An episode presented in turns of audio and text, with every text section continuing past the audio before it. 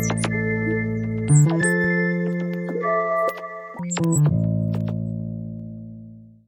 Herzlich willkommen zu Folge 3 von Im Rechtsmarkt, eurer kleinen Spezialserie zu den Fragen, die in 2024 den Rechtsmarkt bewegen. Wie immer basierend auf den Erkenntnissen der Bucerius Roadshow im Herbst 23. Und heute spreche ich sozusagen mit einem Bucerius Urgestein, den ihr auch schon hier aus dem Podcast kennt, nämlich mit Hariolf Wenzler. Hallo Hariolf. Hallo Marc, vielen Dank. Hariolf, wir wollen uns heute der Frage widmen, wie man jetzt hier in der Benamung des Podcasts auch schon gesehen hat, wann verkauft der Rechtsmarkt Produkte und ich sage mal als Zusatz nicht nur Services. Aber da muss man wahrscheinlich etwas weiter vorne anfangen und sich die Frage stellen, was ist denn eigentlich der Unterschied zwischen einem Produkt und einem Service? Also das ist eine spannende Frage.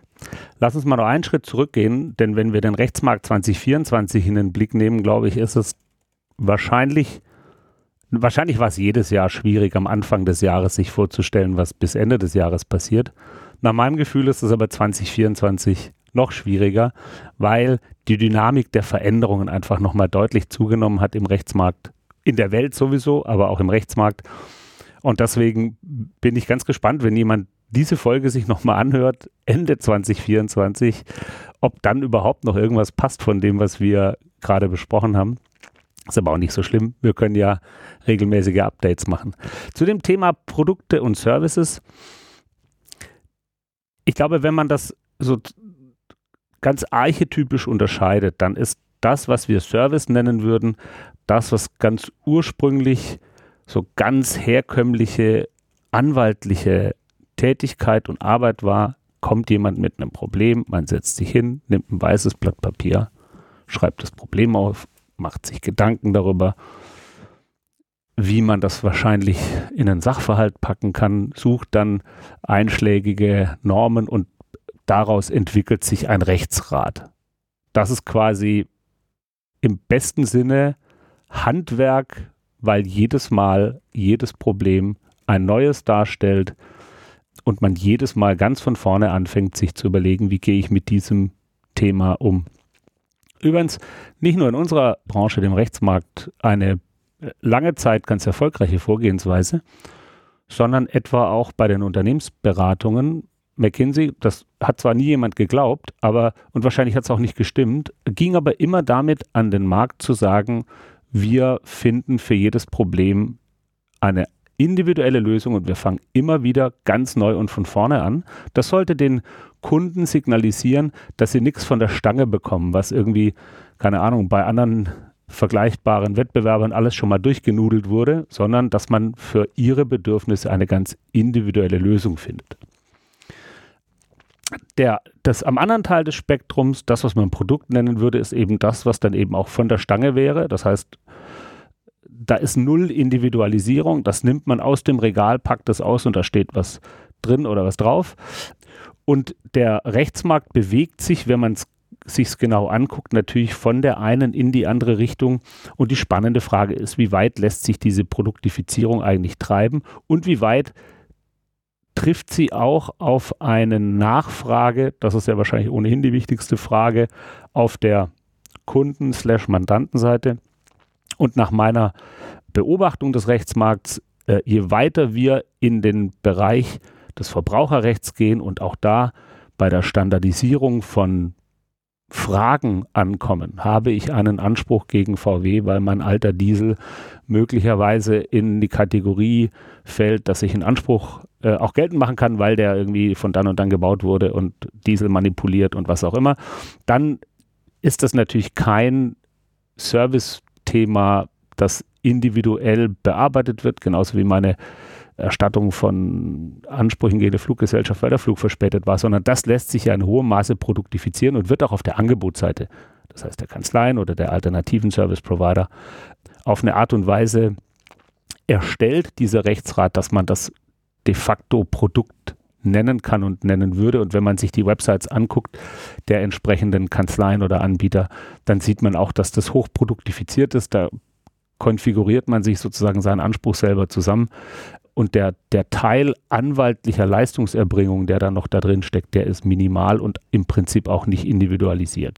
da sind wir ja jetzt auch schon. Also du kannst das ja heute machen. Deine Fluggastrechte und diese ganzen B2C-Claims sind ja sehr stark produktivisiert. Wo geht das denn in der Kanzleiwelt jetzt mit Blick auf, ich sag mal, mittelständische und Großkanzleien aus deiner Sicht hin? Wie verhalten sich dort Produkte zu Services? Denn, was sich ja gerade bei deinen Ausführungen bezüglich von der Stange oder nicht schon aufdrängt, ist die Frage, naja, will ich nicht vielleicht den Anzug haben, der dann doch nochmal ein bisschen angepasst werden muss? Also das ist die Diskussion, die, glaube ich, in, in vollem Gange ist. Und da gibt es auch sozusagen mehrere Sichtweisen drauf. Die eine ist, ein Unternehmenskauf folgt einer gewissen Logik und hat standardisierbares Potenzial und standardisierbare Elemente. Gleichzeitig wird man feststellen, nie ist ein Fall genau wie der andere und vielleicht landet das dann genau in dem Bereich, den du auch gerade genannt hast. Wir kennen die Situation von Mandanten, die kommen, Mandantinnen, die fragen, die sagen, ich habe hier so ein Problem, das müssen Hunderttausende vor mir auch schon gehabt haben oder Hunderte vor mir schon gehabt haben. Das ist, kann ja nicht so kompliziert sein. Und dann fängt man an mit so einer standardisierten Vorstellung, es handelt sich um das gleiche Thema, das wir schon mehrfach gemacht haben, Kanzleien, die sich spezialisieren, machen das ja genauso, um dann festzustellen, es ist eben doch nicht so einfach. Und dann wird es doch komplizierter. Und dann endet Produktifizierung, weil dann aus Sicht der Kanzlei, wenn man in Produkten denkt und dann mit Caps arbeitet oder mit, mit fest vereinbarten Paketen, dass man dann merkt, jetzt funktioniert das nicht mehr. Und das ist das, was, was austariert werden muss, weil das für Mandantinnen und Mandanten dann oft schwer ist zu verstehen, ab wo das, was sie als Plain Vanilla Product vermutet hatten, eben dann doch in der Umsetzung anders ist, weil es individuelle Herausforderungen mit sich bringt. Das ändert aber nochmal nichts an der, an der Richtigkeit quasi der Feststellung, dass was Prozesse, Abläufe und auch äh, die Art, wie bestimmte beispielsweise Verträge oder Dokumente generiert werden, innerhalb der Kanzleien durchaus standardisiert werden können, schneller, besser, einfacher gemacht werden können, mit Mustern besser gearbeitet werden kann und das Know-how insgesamt, das in Kanzleien gebündelt vorliegt für deren Beratungsleistung, gerade im, im Bereich mittelständischer oder größerer wirtschaftsberatender Kanzleien. Da ist noch ganz viel Potenzial, sowohl was das, diesen, diesen Workflow angeht, also zu verstehen, dass Projekte ähnlich sind und nach einem bestimmten Muster durchlaufen. Das ist jetzt noch gar keine inhaltliche Qualität. Das ist einfach nur die Prozessqualität. Dass man sagt, das fangen wir nicht jedes Mal neu an zu erfinden, sondern wir haben einen bestimmten Qualitätsstandard, nachdem wir Beratung nacheinander ablaufen lassen. Und das zweite sind dann eben bei den Inhalten das Nutzen aller vorhandenen, bereits bestehenden Dokumente, Datenbanken, auf die man zugreifen kann und damit einfach auch das weiter standardisieren obwohl ein letztes Maß an Intelligenz, Kreativität und Verständnis für den jeweiligen Mandanten ganz entscheidend ist, weil der Standard alleine eben nicht reichen würde. Ich würde das mal in Connex setzen mit zwei Trends, die den Rechtsmarkt gerade bewegen. Der erste ist, wie nutzen wir unsere ganzen Daten? Wie können wir datengetriebene Services und oder Produkte mittelfristig dann auch als Kanzlei anbieten. Und der zweite Trend ist, dass wir ja auch neue Rollen sehen mit Legal Engineers und Konsorten. Es gibt Kanzleien, die stellen mittlerweile auch absolut Fachfremde ein, weil die sagen, wir brauchen da eine entsprechende Kompetenz, wir haben mehr Arbeitsteilung in Kanzleien. Aber das ist sozusagen auch eine schöne neue Welt, auf die manche hinarbeiten, wo viele vielleicht auch von träumen. Woran scheitert oder wo hapert es, scheitert es vielleicht zu hart ausgedrückt, wo hapert es aus deiner Sicht in vielen Einheiten noch? Was ist der Schritt, der ganz hands-on 24 passieren kann, damit man noch ein kleines bisschen mehr zur Produktivisierung der eigenen Dienstleistungen und Angebote im weiteren Sinne kommt? Also ich glaube, wenn man ganz auf den Kern versucht, dessen zurückzugehen, was, was dafür Ursache sein kann, dann ist es, dass unser Berufsrecht, glaube ich, überhaupt erst anfängt, Kanzleien zu kennen.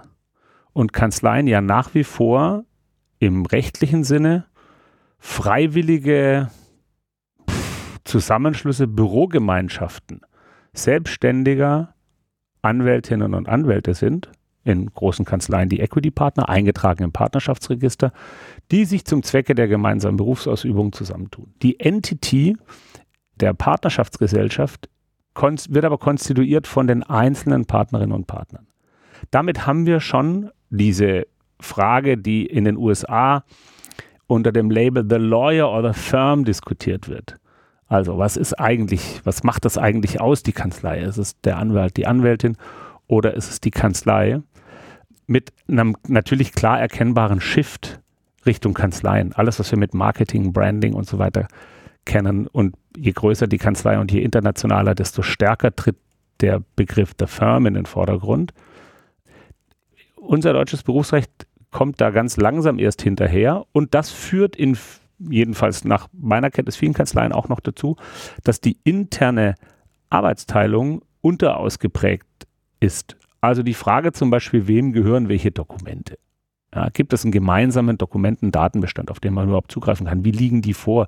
Wie wird arbeitsteilig gearbeitet? Ist es denn selbstverständlich, also was, was das, den Zugriff auf Wissen angeht, selbstverständlich, dass jeder alles auch sehen kann, darauf zugreifen kann, damit arbeiten kann, was ja aus Sicht von Mandantinnen und Mandanten ganz zentral ist. Die Erwartung, dass ich natürlich, wenn ich eine Kanzlei XY mandatiere, auf deren gesamten Daten- und Know-how-Bestand zugreifen kann und dass darauf zugegriffen wird, dass ich beraten werde mit all dem, was die auch tatsächlich in, in, in ihren Wissens- und, und, und Know-how-Schätzen haben.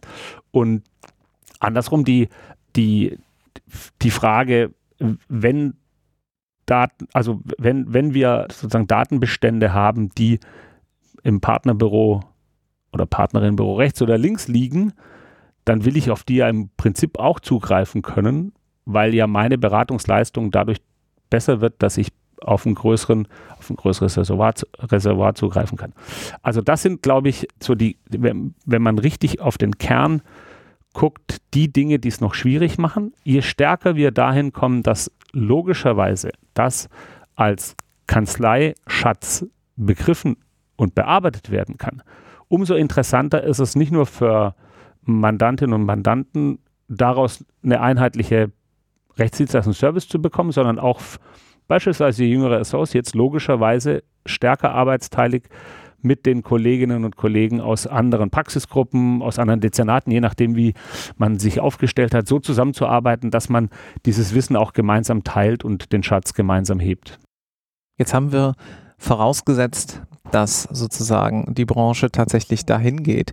Wird es denn auch, vielleicht als abschließende Frage, dann haben wir unsere 15 Minuten nämlich voll, Einheiten geben, die einfach komplett beim Service bleiben, aus deiner Sicht? Also ich glaube, dass es auf das, das wird es auf jeden Fall geben. Ich glaube, dass die Bandbreite sehr groß werden wird und die Frage eben sein wird, welche Art von Mandaten will ich betreuen? Vielleicht gar nicht so sehr von Mandanten, weil auch Mandanten unterschiedliche Bedürfnisse ja haben werden. Aber ich glaube schon, dass es, also nehmen wir mal ganz high-end steuerrechtliche Fragen. Da geht es, das ist so ein Bereich, wo ich jedenfalls den Eindruck habe, dass da sehr, sehr vieles noch wirklich reiner Service ist und wenig produktifiziert werden kann. Je abstrakter die Frage, je komplexer, je schwieriger, je einzelfallbezogener, desto mehr sind wir natürlich beim Service. Aber die Produktifizierung in der Breite wird ganz sicher zunehmen, auch in den wirtschaftsberatenden Kanzleien mittlerer und, und auch kleinerer Größenordnung. Ich glaube, was uns schon treiben wird, ist die B2C-Erfahrung, die wir alle machen im Alltag.